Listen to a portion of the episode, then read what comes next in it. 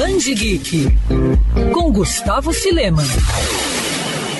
Um quarteto nada comum, formado por quatro excluídos: uma bruxa que enfrenta problemas depressivos, um gato que não é flor que se cheire, um lobisomem desajustado e uma coruja nada comum. À primeira vista, você pode estranhar como esse grupo pode funcionar e proporcionar boas histórias. Bom, é justamente a busca desses amigos por um lugar no mundo o mote da HQ Mal Caminho. Criada pelo australiano Simon Houseman, a graphic novel foi lançada no Brasil recentemente pela editora Veneta em uma edição de luxo. Mesmo utilizando técnicas consideradas simples, simples, o artista vai direto ao ponto para mostrar a vida desses quatro jovens e seus dilemas como pagar contas e administrar relacionamentos. O grande destaque aqui é a dinâmica que existe na relação do quarteto, tanto internamente quanto externamente com o mundo ao redor dele. Mal Caminho é considerado um dos principais quadrinhos alternativos da atualidade, e até por conta disso, o seu criador já foi indicado a diversos prêmios, incluindo o Eisner, que é o Oscar dos quadrinhos. Por abordar assuntos mais complexos como drogas e bebidas, a graphic novel é recomendada para maiores de 18 anos.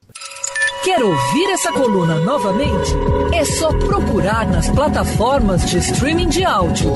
Conheça mais dos podcasts da Band News FM Rio.